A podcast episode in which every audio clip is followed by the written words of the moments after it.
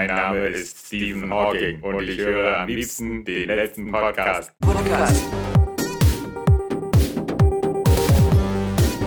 Live on Air.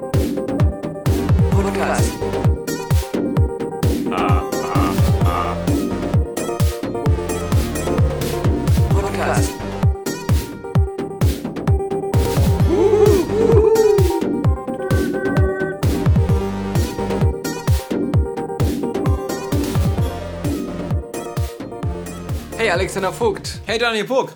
Äh, letzte Woche hast du ja behauptet, dass du Prison Break geguckt hast, oder? Stimmt das? das? War, nee, ich hab's nicht nur behauptet. Also die, die neue Staffel. ja. Ja. Mittlerweile schon zwei Folgen. Ich bin ja journalistisch immer ganz vorsichtig. Ich gehe ja. immer erstmal von Behauptungen aus. Nee.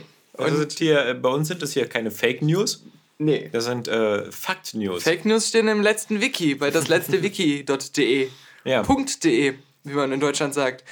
Willst du mir jetzt das Gegenteil beweisen? Nein, aber ich wollte dich ausfragen. Wie viele Folgen hast du schon gesehen? Zwei.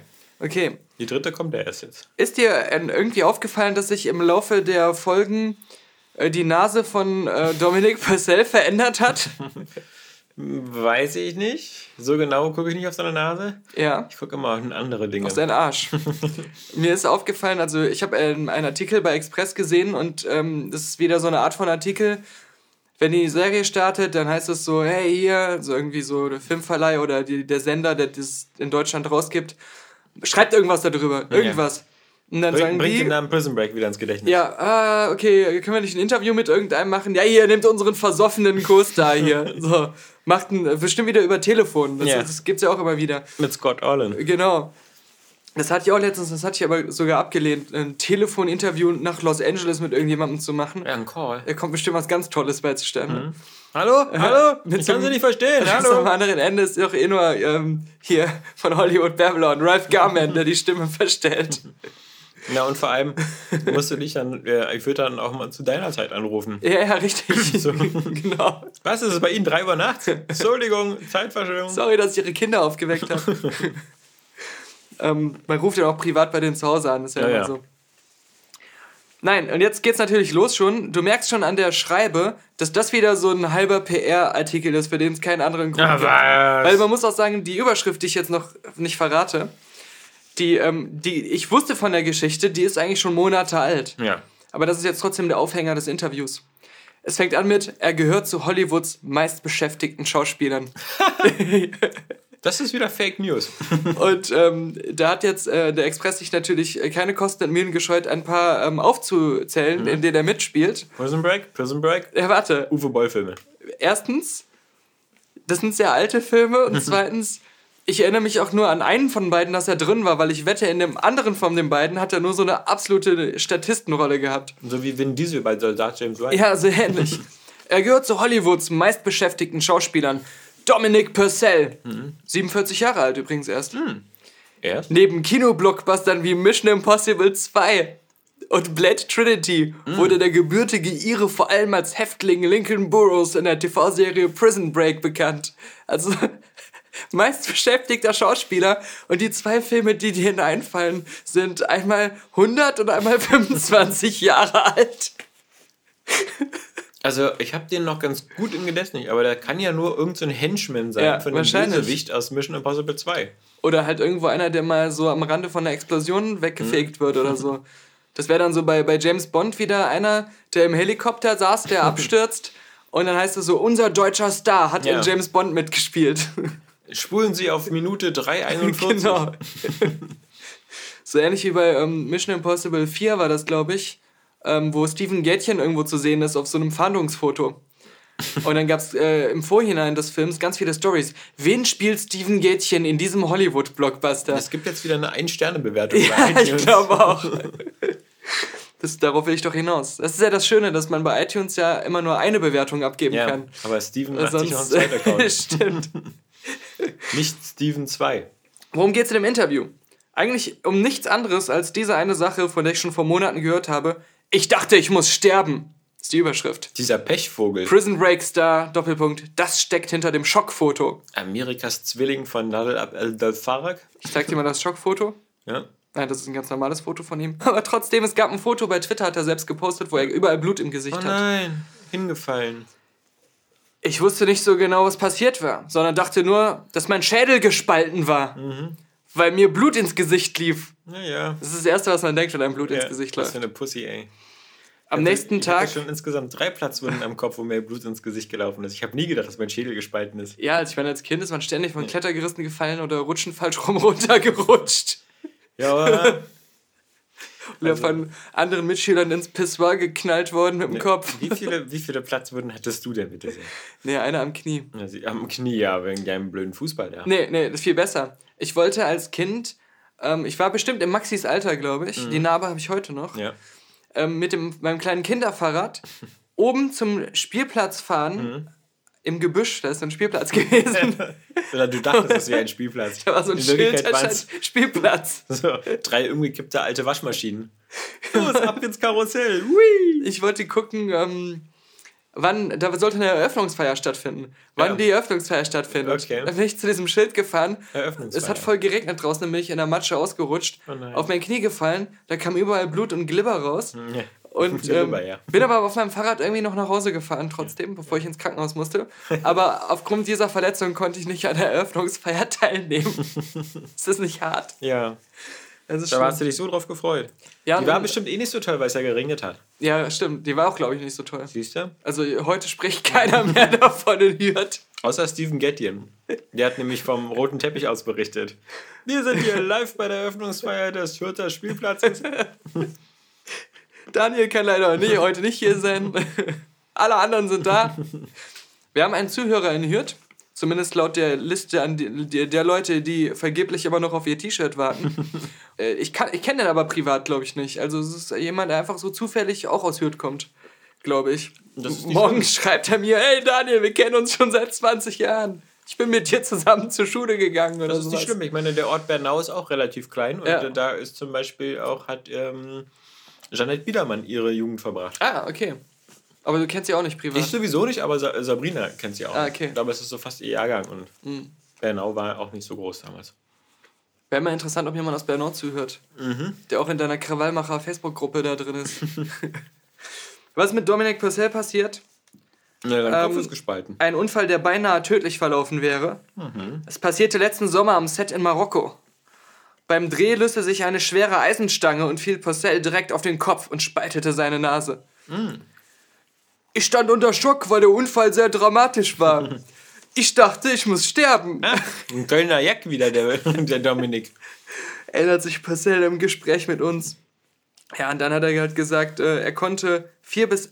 Nee, es hieß, dass er vier bis sechs Wochen nicht drehen könne. Mm -mm. Aber ich sagte, dass ich in einer Woche wieder vor der Kamera stehen müsse. Ja, und dann hat er sich, äh, äh, hat, hat er große Narben am Kopf gehabt und er meinte, wenn man ganz genau hinschaut, mm.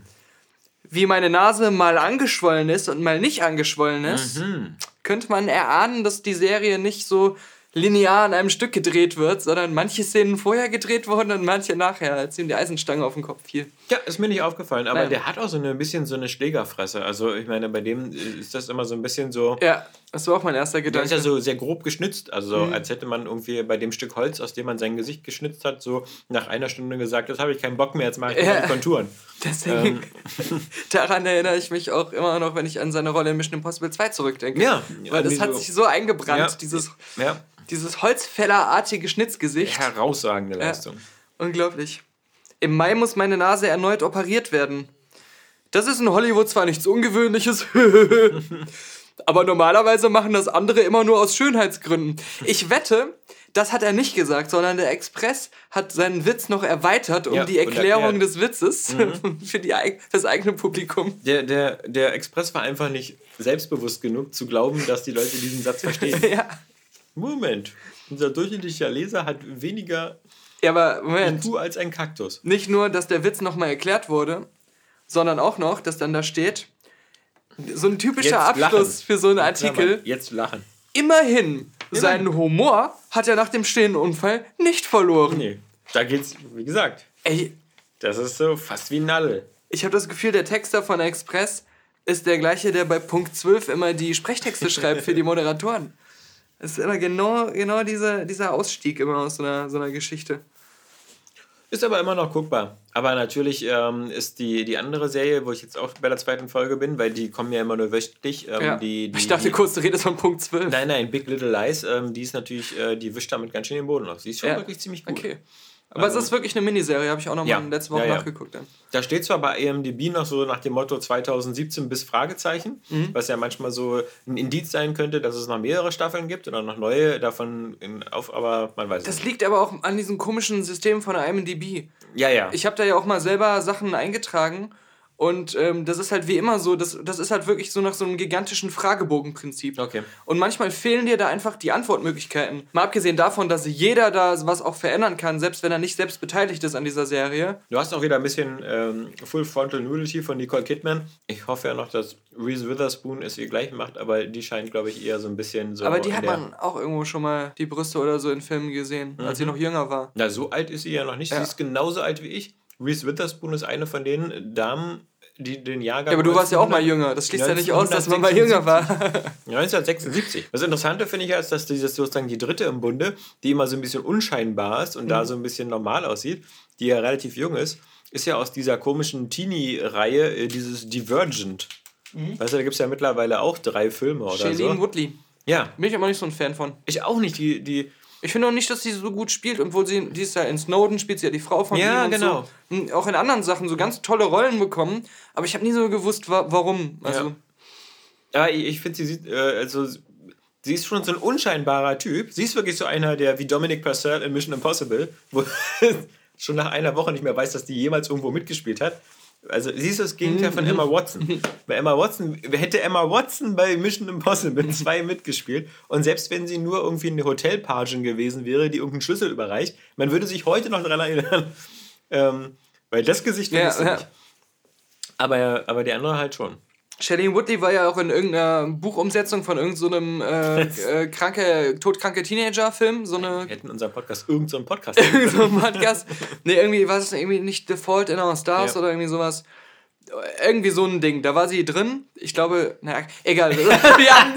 ich, äh, auf jeden Fall das war so ihr, ihr, ihr Breakthrough und danach kam diese Divergent und Alliance und so Action Sache, diese ganzen komischen Filme, die keiner guckt irgendwie, aber die trotzdem immer weiterkamen. Da war aber der Versuch von Hollywood da, so ganz auffällig, äh, sowohl in den Interviews, wie sie so in den Magazinen platziert wurde, so Vanity Fair und sowas, dass sie so als eine zweite ja, äh, Jennifer Lawrence, Lawrence ja. Jennifer Lawrence aufgebaut werden sollte. Dabei diese ganzen Divergent-Filme ja auch so wie genau. ein billiger Abklatsch waren von den Hunger Games. Aber sie haben versucht, die Shailene Woodley mehr in diese veganen Tierschutzecke zu schieben. Und sie von Anfang an hat sie nur darüber geredet, dass sie am Set immer gesondertes Catering wollte, weil sie wollte so super vegane Sachen nur haben und dass sie sich selbst was gekocht und dann ah, Set gemacht hat. Und sie ist bei so einer Baumschulenfamilie im Wald aufgewachsen ja, und so. Wo sie ihren Namen tanzen musste. Hat sie immer so krass betont. Okay. Also, das äh, ist ja bei, bei, bei äh, Joaquin Phoenix und seiner Schwester Summer Phoenix und, und diesen ganzen, der hat ja noch diesen River-Bruder gehabt. Ja. Ähm, die sind ja auch, also die sind ja wirklich bei so einer Einsiedler-Mormonen-Waldfamilie aufgewachsen, darum haben die alle so lustige Namen. River, Summer, Joaquin. nee, der, er hieß aber auch ursprünglich anders. Also er hatte so einen anderen, auch so einen lustigen Baumstammnamen. Mountain. Mountain, genau. Mountain Phoenix. Mountain, hey, Mountain, Mountain Phoenix. ähm, ja, kleine Anekdote am Rande. Ja. Aber das ist die nächste Schauspiel, also die dritte, die da auch noch mitspielt, die man kennt in deiner ja. Lügenserie. Big Little Lies. Das, ich dachte erst, war eine Sendung über die Bildzeitung und den Express ja, und nee, Closer. Das ist äh, Donald Trump-Sendung über CNN und MSN. Ja? Ja. Nee, das ist äh, trotzdem sehr gut. Ich habe noch ähm, äh, wieder einen guten Animationsfilm gesehen, mhm. nämlich aus dem letzten Jahr ähm, den Sing. Ähm, fand ah. äh, gerade mein Jüngerer auch besonders gut. Der mag es immer, wenn Musik in Filmen ist. Und ja. da ist ja ähm, sehr, sehr viel drin. Und das funktioniert, muss ich sagen, auch immer. Wenn du dir einfach so Popmusik aus den 70er, 80ern und 90ern in so äh, Animationsfilmen einbaust, mhm. ähm, dann du, Leute wie ich äh, kennen ja da jeden, jeden Song. Und man, man wirkt sofort mit und äh, man schunkelt immer, mit den Kindern mit. Die Kinder mögen das halt auch. Bei für Kinder ist es manchmal ein bisschen doof, weil da halt dann mal, wenn sehr viel auf Englisch gesungen wird, aber das stört die anscheinend auch gar nicht. Und ja. es wird ja auch nicht die Story weiter gesungen, sondern das sind ja Es geht ja um so, ein, um so eine Theaterbühne, die so ein, äh, vom Konkurs steht und die so eine Art Casting-Wettbewerb macht, um weiterzukommen. Das klingt Erinnert sehr stark an The Producers. Ja, aber es klingt auch wie ja. der Anfang von diesem schrecklichen Will Smith-Film, über den ich ständig so. rede. Äh, Collateral ja, Beauty. Bloß da ist es so, dass sich dann die äh, Schauspieler und die Theaterregisseurin, um ihr Theater zu retten, auf diese schlimme Betrugsmasche einlassen, den äh, depressionskranken Mann zu verarschen. Nee, nee, also ähm, das hat mich eher an The Producers erinnert, weil der Chef von dem, von dem Theater, der Koala-Bär, der, der verfolgt dann auch so einen Plan, irgendwie noch so eine alte äh, Diva dann, dann noch zu überreden, da Geld reinzustecken und das hat dann echt so, so ein bisschen was so Max Bialystock ähm, Charakter. Ja. Ähm, das ist schon... Long came Bialy. das ist schon ähm, trotzdem, aber ich fand den auch wieder, wie das ist mittlerweile, was im letzten Jahr irgendwie, ich habe da fast keinen Ausfall an, an Animationsfilmen. Und, ähm, also wir dachten ja, oder denken, weiß nicht, immer noch, ähm, zumindest vom Trailer her, dass The Boss Baby scheiße ist. Aber der war jetzt so ein Riesenerfolg in Amerika. Ich, ich denke das gar nicht mal. Ich fand, ich fand da waren okay. durchaus lustige äh, Sachen drin. Viele sagen, es wäre ungerecht, dass ja. der so erfolgreich ist, weil ja. er viele Parallelen zu Storks hat. Ja, gut. Und ja. Storks so gefloppt ist. Das ist natürlich schon per se ungerecht, aber genauso wie das Kubo keinen Oscar bekommen hat und nicht ebenfalls in der ersten Startwoche über 500 Millionen Dollar eingespielt mhm. hat, wie Fast and the Furious 8, wo man. Weltweit erfolgreichster Start aller Zeiten. Ja, besser als Star Wars. Besser als Star Wars, ja, alles. In, in 30 Jahren werden die Kinder auch nicht mehr sagen, so irgendwie, das, äh, irgendwie, das, das war so irgendwie äh, das Star Wars meiner Jugend, sondern mhm. ähm, das war das Fast and the Furious meiner Jugend. Ja, ähm. die, die nächsten äh, zwei Teile sind ja schon geplant, sollten ja eh schon äh, kommen und Cypher ähm, weiß man nicht, aber könnte es auch nochmal auftauchen. Ich wollte jetzt nicht unbedacht spoilern, falls. Oh ja. Aber also die, die den Film sehen wollen, haben den ja alle schon gesehen und die, die Story ist ja jetzt auch nicht so der Grund, warum man reingeht. Sollte zumindest nicht der Grund sein, warum man reingeht. Mir waren noch zwei Sachen eingefallen, über die wir in unserer, ähm, bei die letzte Filmkritik, im mhm. letzten Filmkritik-Podcast haben wir nicht über zwei Sachen geredet bei diesem Film. Erstens, dass es eigentlich äh, so auffällig ist, dass ähm, The Rock und Jason Statham jetzt die Vin Diesel Paul Walker Dynamik aufbauen und auch total viele Szenen so zu zweit haben ja. und, und immer so halt auch äh, auf diese Art, dass der, äh, dass sie sich falsch verstanden haben und mal gegeneinander waren, aber das lag ja auch daran, dass der eine eigentlich, äh, der Jason Statham ist ja auch angeblich eigentlich so ein krasser Militärtyp, hochdekorierter ja. Militärtyp, der aber irgendwie dazu gezwungen wurde, böse zu sein. Genauso wie sein Bruder und, eigentlich. Ich hatte schon fast genau. mal Bock. Ich hatte schon fast mal Bock, nur aus Prinzip nochmal Teil 6 und 7 zu gucken ja. und nochmal so eine Killliste zu führen, Aha. wie viele Unschuldige und wie viele Leute eigentlich die beiden Brüder umgebracht haben. Ich war mir bei Jason Statham nicht mehr ganz so sicher, ja. weil ich weiß nur, dass am Anfang, wo er da äh, seinen Bruder im, äh, im Gefängnis, äh, Quatsch, im, im Krankenhaus befreit, da werden, glaube ich, ziemlich viele Polizisten erschossen, aber ich kann da nicht mehr die Hand für ins Feuer legen. Aber ich weiß, beim sechsten Teil, da gibt es ja diese Autobahnjagd wo der, wo der mit dem Panzer fährt. Und da fahren die ja dann so durch Minivans mit kleinen Familien. Ja klar, natürlich, so. ja, ja. Und auch jetzt, jetzt wieder alles, was in den Städten spielt. Sowohl am Anfang das ja. Rennen in dieser, am helllichten Tage in der vollbelebten Ach, komm, das Stadt. War Kuba. Ja, okay. ja. Und ähm, wo er da am Schluss noch fast in die jubelnden, äh, am, am, am, Ziel äh, reinrast. Er steuert extra ins Wasser. Und, und dann ähm, Nachher, ja, nachher auch in New York wieder, ne? Also, du klingst jetzt so wie diese Batman-Fans, die Zack Snyder ja. immer vorwerfen, dass er nicht mehr so an seine Nicht-Töten-Politik festhält. Ja. Nee, aber, ähm, also ich, ich ja, das finde ich halt so super. Das kommt noch ein anderes Thema, was noch genauso in dieselbe Kerbe steht. Mhm.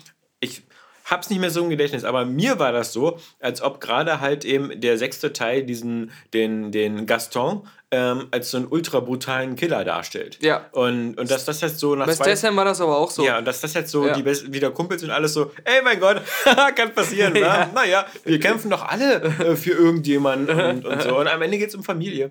genau, also... Genau. Hm, äh, auch Hitler damals ja. immer so, ja, ey, es geht um meine Familie, ja, also hier Eva ja. und, und Goldi, oder wie der Hund hieß, ja, äh, das, das, das, äh, Leute, ja. wir können uns auch noch wieder verstehen. Zur Familie habe ich auch noch was gleich. Aber. Ähm, Lass uns gleich über Star Wars reden. Ja, das hat auch was damit zu tun. Es gab ja jetzt diese Star Wars Celebration 40-jähriges Jubiläum, glaube ich, ne?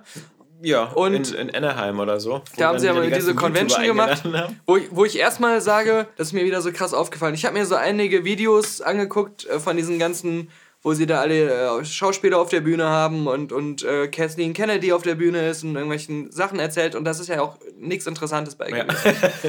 Aber wieder diese Jubelperser. Das ganze Publikum bestand ja nur aus Jubelpersern. Ja, ja? also Jeremy Jans zum Beispiel, der auch da in dem Beziehung genau. auch schon völlig logotoniert ja. ist. Und der ja auch, mhm. wie, wie viele andere, auch ja mit diesen Collider-Leuten, diesen, ja, die sind ja die schlimmsten, ja. Die feiern ja bei Loot Crate selbst die Kiste ab, wo das drin geliefert wird. Und. Aber dazu hat Red Letter Media ja, schon alles gesagt. die Nerdkusche.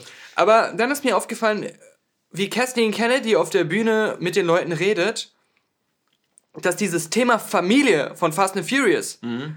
auch da so präsent war, weil sie andauernd immer so ganz bewusst gesagt hat, ihr alle seid Teil der großen Lucasfilm-Familie. Ja. Und ich, ich beziehe euch ja so alle ein und wir sind ja alle, wir gehören ja zusammen und ihr seid ja alle, wir sind alles Familie, die große Star Wars-Familie, die Disney-Familie. Mhm. Und aber auch andere Firmen machen das ja auch. Ja. Und da dachte ich mir so, das ist so verkehrt, weil das, was die unter Familie verstehen, ist die Fassade, die eine Familie gerne nach außen hin gibt. Dieses perfekte, alles ist toll, alles wird abgefeiert und alle finden alles immer gut.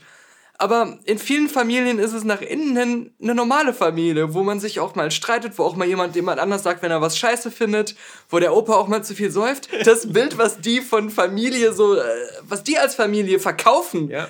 das ist nicht Familie. Für die ist Familie Wer einer von euch sagt was Schlechtes über Star Wars oder über Fast and Furious oder so, weil das ist gegen die Familie, das, ja. das macht man nicht. Das und ähm, natürlich muss man auch sagen, in der Familie gilt ja meistens auch sowas wie über Geld spricht man nicht. Das, äh, genau, und, und, dass man sich außer nicht untereinander jeden Scheiß verkauft. Ja, genau.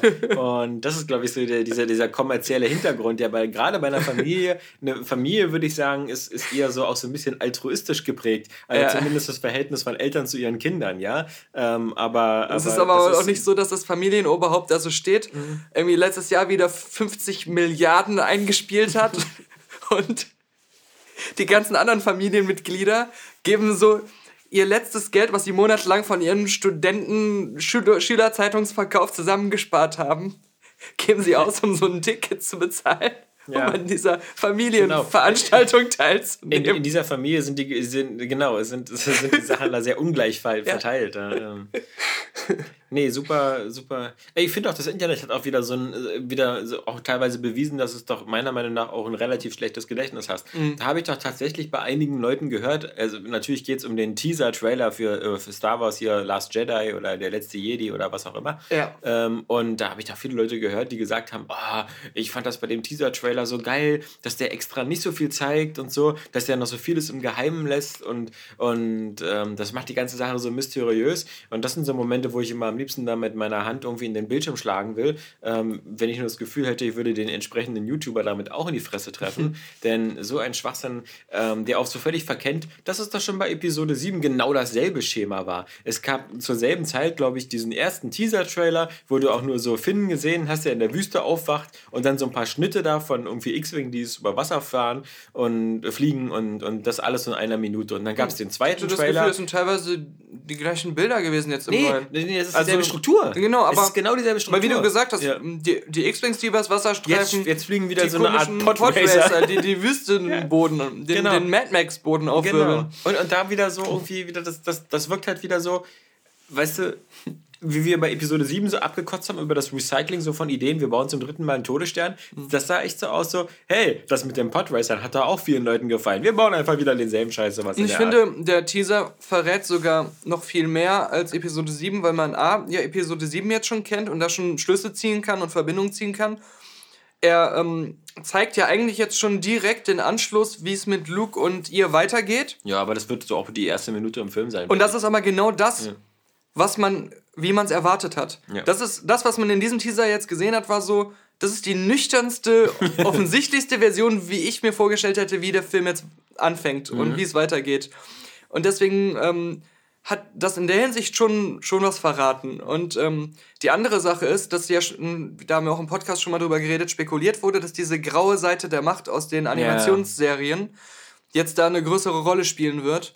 Und das ist ja jetzt mehr oder weniger von Luke so bestätigt, weil er sagt ja auch, es gibt irgendwie nicht nur die helle und dunkle Seite, sondern noch was Größeres und die Jedi müssen aufhören Und es, bei diesen graue Seite der Machtleuten geht es halt auch immer darum, dass es scheiße ist, dass es die Jedi und die Sith gibt. Genau. Und sowas. Und es deutet ja sogar wirklich auch teilweise was da darauf hin, dass auch Kylo Ren jetzt wieder wie bei Fast and the Furious oder so, vermutlich einer ist, der auch wieder eher ins graue Lager äh, ja. Äh, fällt und der, der sozusagen den, den Mord an seinem Vater da bla bla bla. Ja, und auch hier. Nicht ähm, so sehr als, als endgültigen Schritt zur dunklen Seite gesehen hat, sondern vielleicht eher bereut als Vater. Und dann sieht man ja auch die zerstörte Maske von Kylo ja. Ren und so. Aber im Grunde, ich muss. Großmoff Smurf äh, ist, äh, du weißt schon, Grandmaster Snork ist, äh, ist ähm, da war es ja auch immer so, dass der, ich weiß nicht, ob das dann auch wieder im erweiterten Kanon oder in den Filmen war, dass er irgendwo mal erwähnt, dass, ähm, oder die haben es in Interviews gesagt, dass er eigentlich auch kein Cis ist und nicht der dunklen Seite angehört, sondern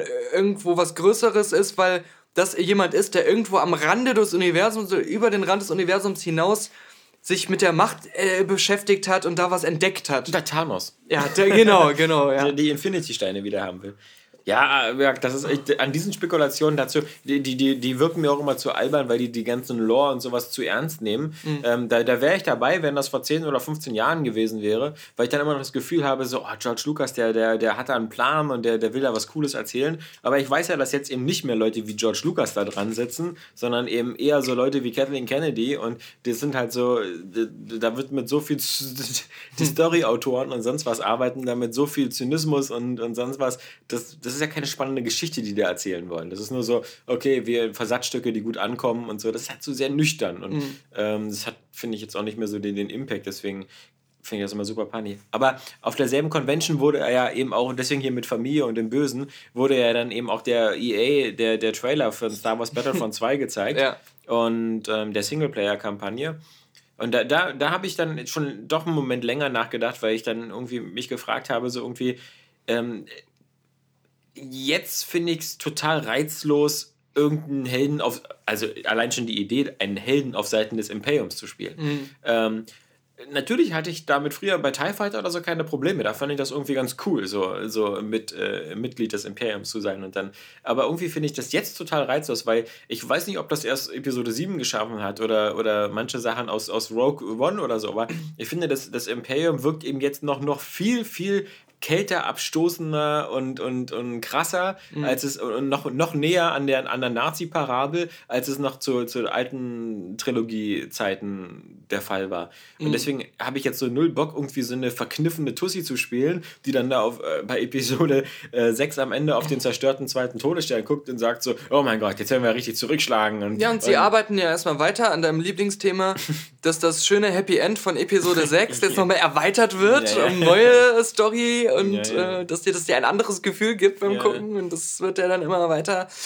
betrieben. Ähm, Nee, ich, ich das fand hat gut funktioniert früher bei so Spielen hier mit Republic Commando und so, wo man halt zwar auch eine Sturmtruppe gespielt hat, aber noch in der Zeit, wo die Sturmtruppen noch für, das, äh, für die Republik gekämpft haben und sowas. Mhm. Äh, bei, bei Dark Forces ist, ist man immer ein guter, auch wenn man ab und zu mal sich verkleidet als Sturmtruppe oder so. Aber, aber jetzt da halt quasi so, das ist, also, wir haben doch bis jetzt auch, selbst ein Call of Duty oder ein Medal of Honor hat sich doch nicht getraut, wir spielen das jetzt mal alles aus der, aus der Seite eines SS-Offiziers, ja. ja? Äh, der, der dabei, der ist äh, ein Konzentrationslager zu bewachen, damit ja. das besser funktioniert. Ja, äh, ja äh, wir haben hier äh, alliierte Truppen, die wollen äh, die Züge mit den Juden abfangen. Schnell sorgen Sie dafür in einer Escortmission, dass die Juden gut an ihr Ziel kommen. Ja, also nichts anderes ist dieser Quatsch da. Und naja. Es gab ja, es gab ja auch bei ähm, wieder diesen obligatorischen Moment, wo der Spieledesigner dann so zum Publikum guckte und meinte, ach übrigens, die Geschichte, die wir hier in unserer ähm, äh, Kampagne erzählen, die ist Canon. Ja. Ja, ja, kann ja sein. Da vielleicht erfahren wir da jetzt auch, wo der rote Arm herkommt. Und dann drehen sich doch wieder so von allen Fans von diesen ganzen geschassten Büchern so der Magen um und sie sagen, was? Das? Der, der Scheiß, Scheiß von der EA Scheiß ist jetzt Kanon ja, und die ganzen geilen Bücher nicht mehr von früher. Ja. Ihr Arschlöcher! No!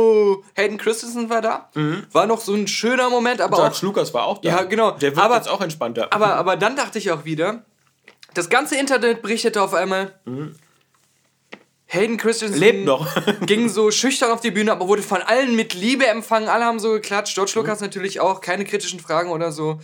Und ähm, dann fiel mir wieder Plinkett ein. Und das hat mhm. sich auch durch die gesamte Star Wars Convention gezogen, was Plinkett schon meinte, was so auffällig war in den Monaten bevor Episode 7 rauskam, dass Disney sich so bemüht, die Prequels wieder so zu redeemen und zu so äh, das so ein bisschen umzubiegen, dass jetzt im Nachhinein die Fans die doch gut finden mhm. und dass sie so wieder äh, legitimiert werden, so in ja, der Gesamtdarstellung. Ich glaube, das ist ein längerer Prozess gewesen, den, den Disney nicht unbedingt angefangen hat. Ich finde, das fand schon mit den Serien halt Clone Wars, mit der Animationsserie ja, und, und, und Rebels statt, die ja. ähm, auch gezeigt haben, dass es, ähm, auch wenn wir das nicht glauben, dass es auch Jugendliche gibt, die halt auch die Prequels gut fanden und ähm, und dann auch die Abenteuer der, der, der Klonarmee und so weiter da ähm, verfolgt haben. Also mhm. ich glaube, das ist, das war auch nicht äh, in der Masse auch war vielleicht nicht so verhasst und gerade bei den, bei den Nachwachsenden, die jetzt vielleicht um die Jahrtausendwende so 8, 9, 10 Jahre alt waren. Ja, aber ich glaube, der, ich fand die ja als Kind auch gut. Ich war ja noch ein Kind, als ich kam. Okay, ja. Aber, aber ähm, ich, ich glaube, was und viele, die ich kenne, haben auch das Problem, dass als sie älter wurden, sie gemerkt haben, dass es nicht so gute Filme sind. Ja, aber vielleicht haben das gar nicht so viele so gemerkt. Ich weiß es nicht. Mhm, und die dann bei den, bei den, weißt du, bei den Clone Wars dann mit am Ball geblieben sind bei der Serie. Ja. Und da war ja auch immer nur die Rede von Anakin Skywalker und mhm. Ahsoka und. Ähm, aber da war ich dann schon zu alt. Das habe ich dann nicht mehr. Ich fand das aber dann auch wieder geil, dass dann irgendwie einer von DICE gesagt hat: so, übrigens, diesmal äh, gibt es keinen Season Pass und so, es ist alles im Paket drin sein. Und dann kam ein paar Stunden später von EA sowas wie: ist noch nicht entschieden.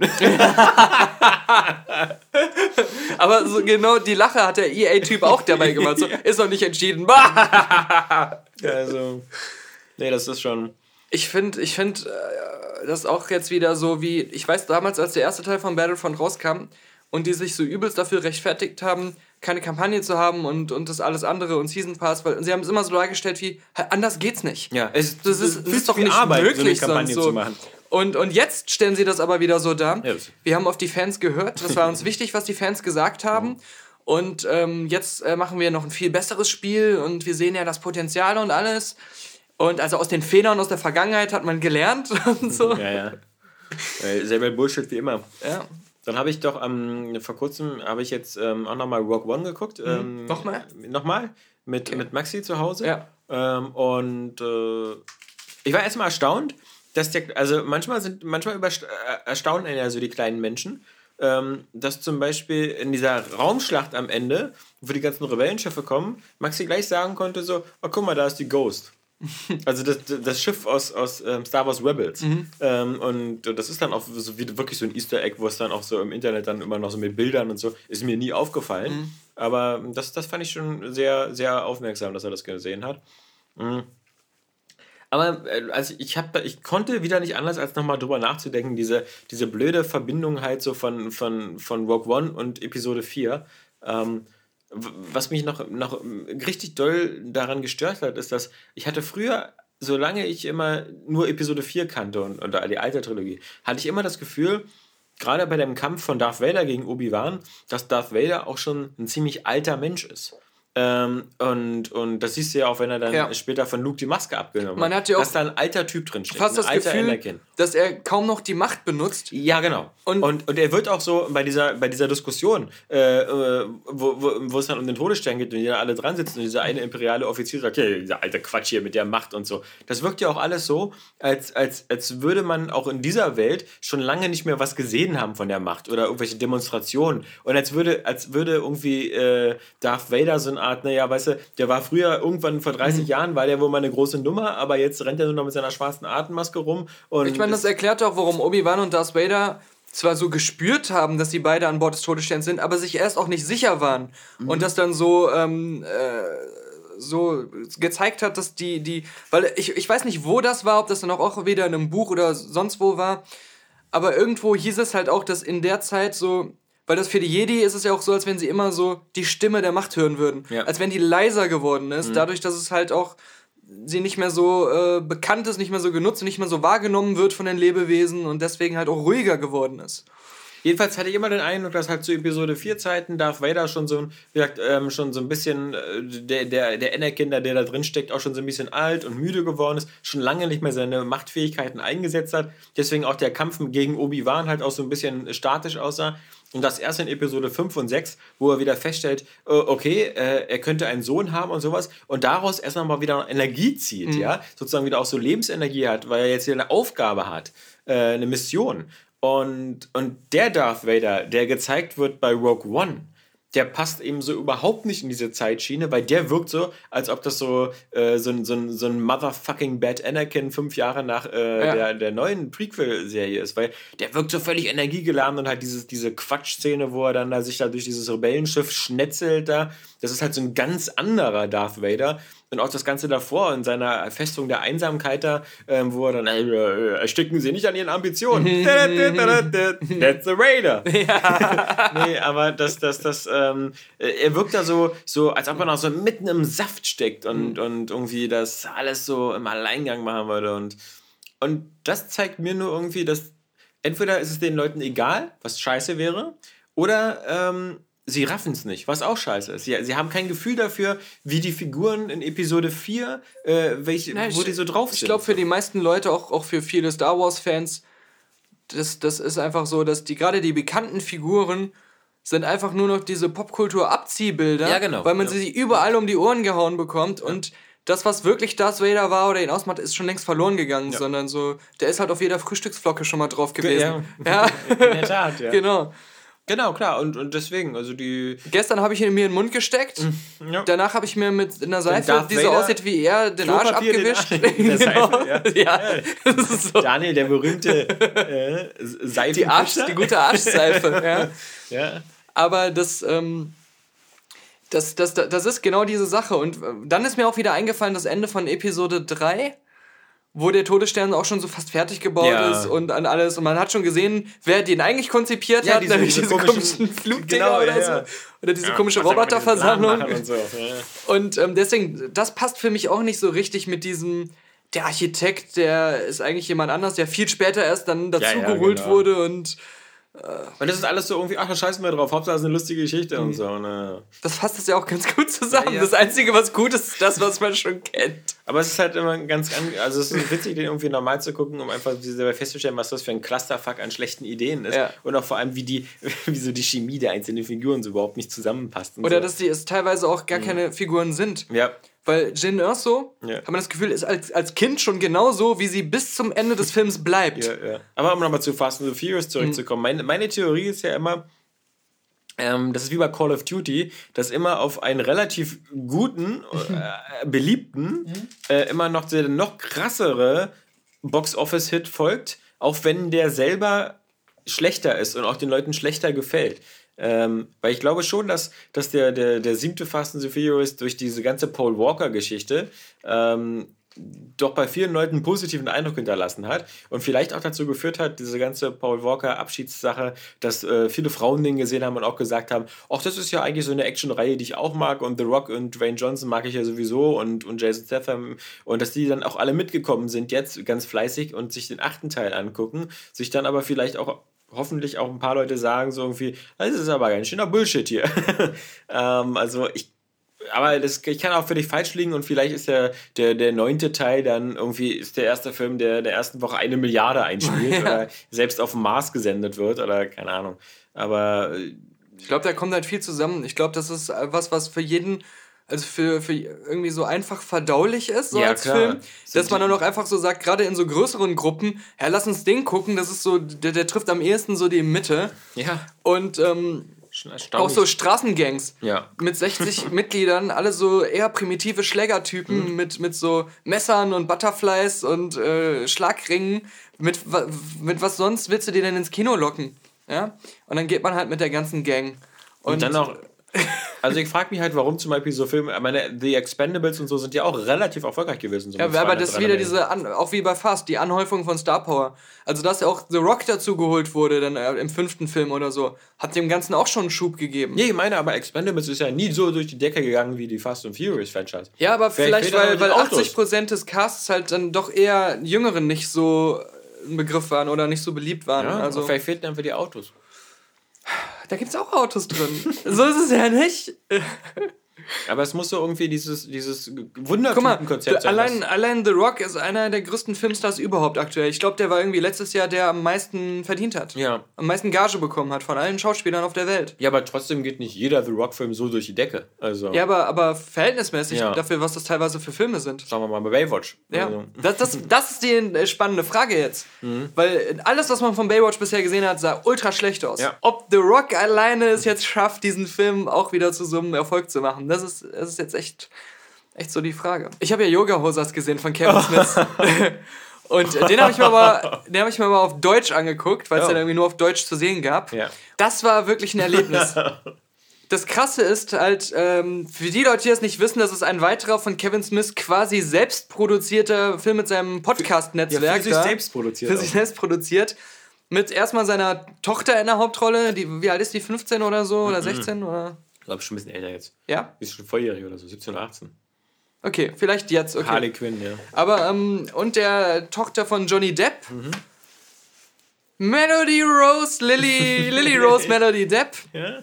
Und natürlich spielt auch Johnny Depp wieder mit als, äh, als in äh, seiner Dupont, Paraderolle als Gila Point, ja. Gila Point. Äh, der, den er schon in Tusk gespielt hat, auch ein Film, der nicht so gut war. Natürlich Vanessa Paradis, ähm, die Mutter von Lily Rose. Ja. Auch in einer absoluten Nebenrolle, nur als Lehrerin. Sind die nicht geschieden? Äh, ja, schon sagen, lange, schon lange geschieden. Ja. Die ganze Truppe vereint. Und Ralph Garman, der Podcast-Kollege ja, okay. aus Hollywood Babylon. Der an sich ein sympathischer Junge ist. Kevin Smith betont immer wieder, das wäre ja ein Film, den hätte er irgendwie für, für kleine Mädchen, Mädchen gemacht, gemacht, so für 14-, 15-Jährige oder ich würde sagen, mit Wohlwollen hat er den gemacht für 8- bis 10-Jährige. Mhm. Aber da gibt es halt diesen gewissen Konflikt dass ein Großteil des Films halt daraus besteht, dass es darum geht, dass ein alter Nazi ja. sich unter einem kleinen Warenladen schon seit Ewigkeiten versteckt hält und da kleine Bratwurst-Hitlers erzeugt, die so aussehen wie Kevin Smith mit einem Hitlerbart in mhm. klein als Bratwurst. Und überall dann auch diese Hakenkreuz und diese Nazi-Thematik so ganz krass drin ist. Was und, mögen 8- bis 12-jährige Mädchen ja. lieber als Nazis? Genau. Und es geht darum, Brazis, dass diese, diese zwei Teenager dann einmal als Aushilfskräfte in diesem Laden arbeiten und äh, dann auf einmal von unten diese Nazi-Würste und dieser böse Nazi kommen. So. Bis dahin dachte ich noch so, okay, wenn man das so einstuft wie so ein Film auf dem Niveau von Sabrina the Teenage Witch oder sowas, dann ist das in Ordnung bis dahin. Also so ein ganz, paar ganz nette Witze für Kinder und nicht, sieht ganz okay aus. Dann kommt erstmal diese Nazi-Thematik und dann spart Kevin Smith ja, obwohl er sagt, das ist ein Film für kleine Mädchen, nicht mit seinem Penis, Vagina mhm. und, und äh, Pipi-Kaka-Humor, der auch so extrem ins Erwachsenenfach greift, was, was äh, das Verständnis und was die Ausdrucksweise angeht. Das ist, das, ist, das ist so derbe teilweise, aber halt für Erwachsene nicht lustig, weil die Witze nicht gut sind. Für Kinder ekelhaft, weil sie das nicht mögen, was da gesagt wird. also äh, der Film war wirklich erschreckend, wieder mal. Also noch erschreckender als Tusk. Genau, ist, ist das jetzt wenigstens seine, seine Kanada-Podcast-Trilogie damit eigentlich abgeschlossen gewesen? Nee, da kommt ja noch Moose Jaws. Ah, genau. Da, mhm. ja. Mhm. ja, muss er nicht erstmal irgendwie Clerks 3 machen? Äh, das war alles abgesagt worden. Also Mallrats und Clerks war beides. Äh, Achso, aber Jay und Silent. Jay und Silent Bob macht er jetzt einen ja, neuen, genau. genau. Ja, ja. Das äh, Reboot. Genau, aber Clerks wollten die Alten ja nicht mitmachen. Ja, also ich glaube, die meisten Schauspieler wollten mitmachen. Achso. Aber die, die die Clerks recht haben wollten, die das mit ihm nicht machen. Das waren ja die Weinsteins, oder? Ich weiß es nicht, ob das nicht dann doch irgendwie so ein Studio war. Ich glaube, ich die, die Weinstein-Brüder waren, das, das die die Clerks vermieden haben. Ja. Und die Mallrats vermieden haben, waren irgendwelche Studios. Okay, aber ich habe eher das Gefühl, dass bei Clerks entweder der Darsteller von Randall oder der mhm. andere nicht mitmachen wollte. Der schon Teil 2 nicht machen wollte. Ja, ja. Und, und genau. Die sich nicht einigen konnten.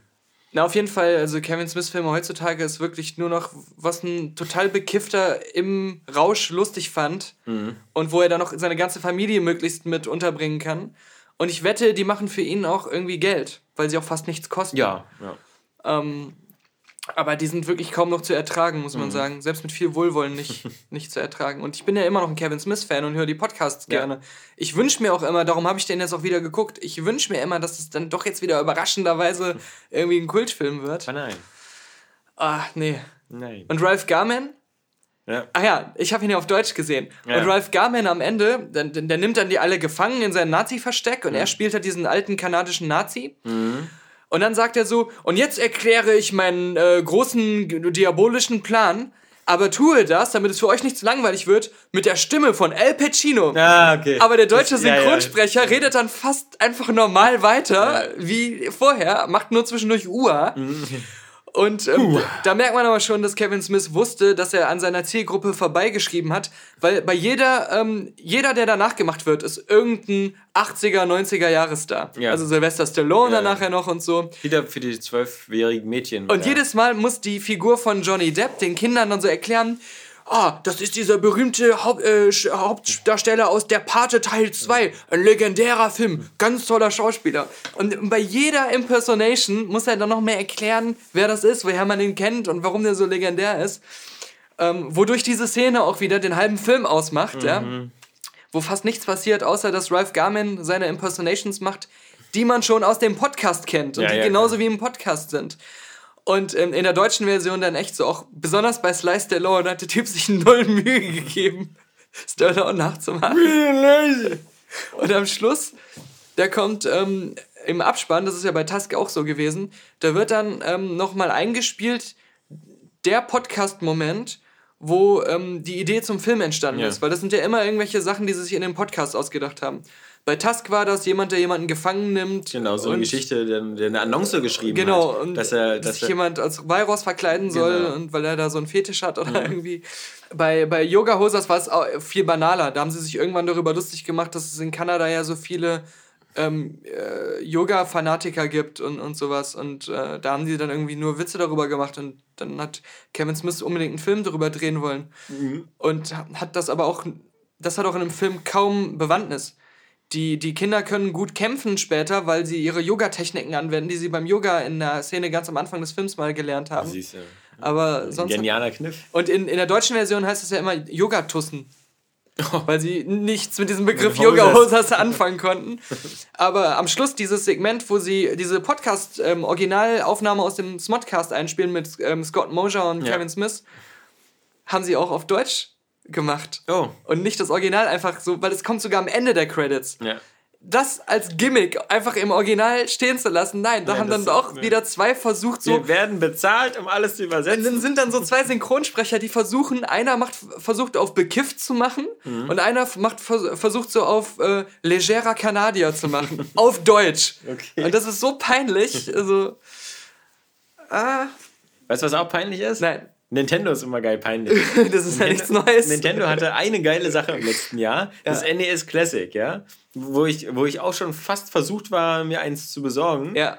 Äh, nur weil es so War zum Glück aussah. ausverkauft. War zum Glück ausverkauft und ich bin ja nicht verrückt genug, irgendwie da 200, 300 Dollar zu bezahlen. Oder Euros. Mhm. Äh, war ja halt so ein kleines NES, ganz süß so und äh, vom, vom Formfaktor her ganz witzig und mit diesen echten alten NES-Controllern. Und was, was, was, was macht diese Firma wieder?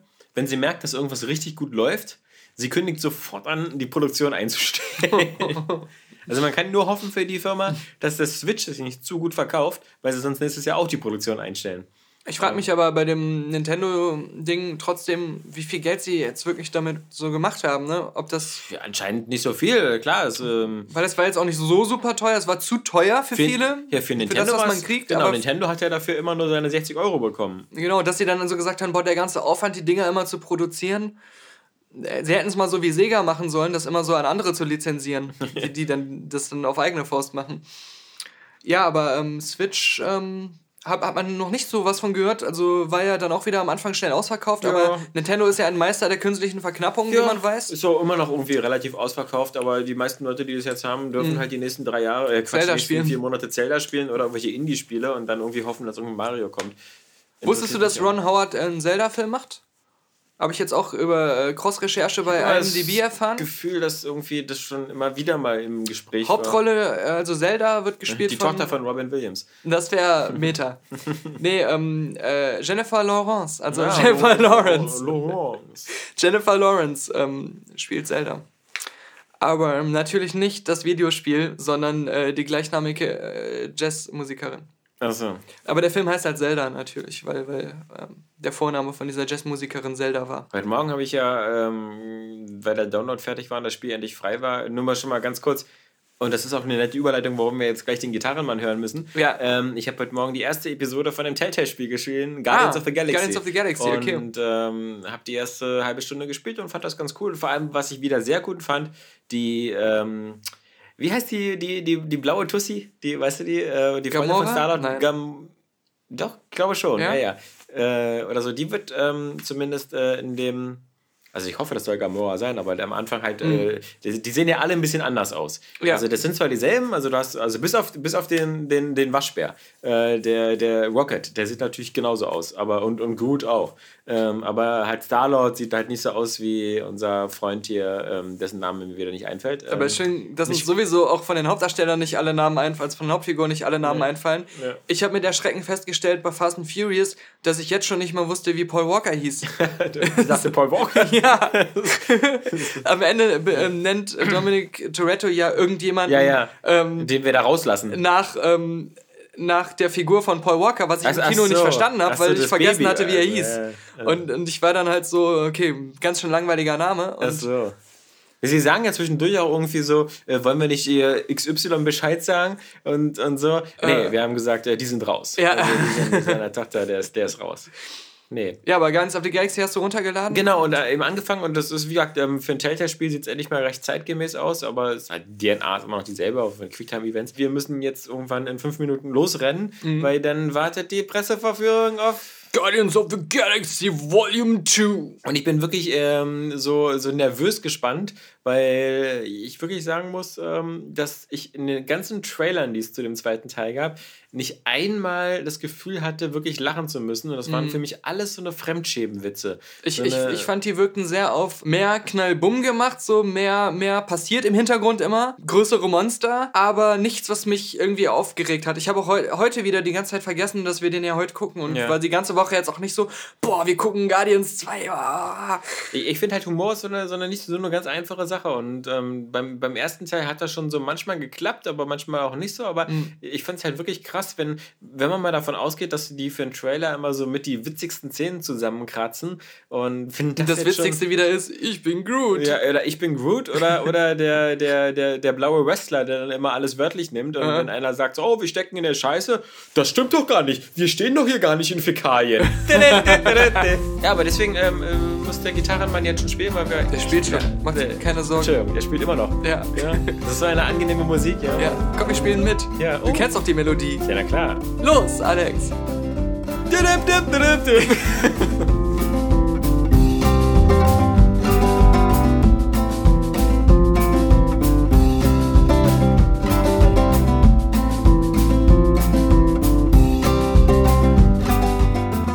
Halt! Wir sind gerade tatsächlich in Guardians of the Galaxy 2 gewesen. Volume 2, wohlgemerkt. Und äh, wir haben ja vorher gesagt, gedämpfte Erwartungshaltung. Die Trailer haben uns nicht so richtig überzeugt und das war schon so ein bisschen, äh, wir haben uns darauf eingerichtet, dass es jetzt nicht so ganz geil wird alles. Und ich darf zwar jetzt zu diesem Zeitpunkt wegen des Embargos nur ein kleines Fazit ziehen, aber das schon mal als Vorschau auf unseren längeren Podcast zum Film. Alex und ich waren ziemlich bespaßt. Er hat uns recht gut gefallen und die größten Kritikpunkte sind vielleicht, dass er uns wieder mal, wie so viele Filme heutzutage, eine ganze Ecke zu lang war. Das Embargo ist, glaube ich, am Montag läuft es aus, am 24. Auf jeden Fall wird es mit ziemlicher Sicherheit bis dahin auch dann pünktlich zum Embargoende einen richtigen Filmkritik-Podcast von Alex und mir geben. In unserem separaten Podcast, der da heißt Die letzte Filmkritik. Und der allerletzte, der es immer noch nicht mitbekommen hat, das Ding muss einzeln abonniert werden und da findet man seit äh, einigen Wochen und auch in Zukunft unsere Einzelbesprechungen von Filmen immer außerhalb dieses normalen letzten Podcast-Feeds. Das heißt, am besten auf die letzte Website.com vorbeischauen nach die letzte Filmkritik Ausschau halten, da draufklicken und da findet man auch alle Links zu iTunes, zu RSS-URL äh, für, für die ganzen Feedreader und Podcatcher, die letzte Filmkritik. Ich kann sie nur empfehlen. Dafür steht die letzte Familie mit ihrem Namen.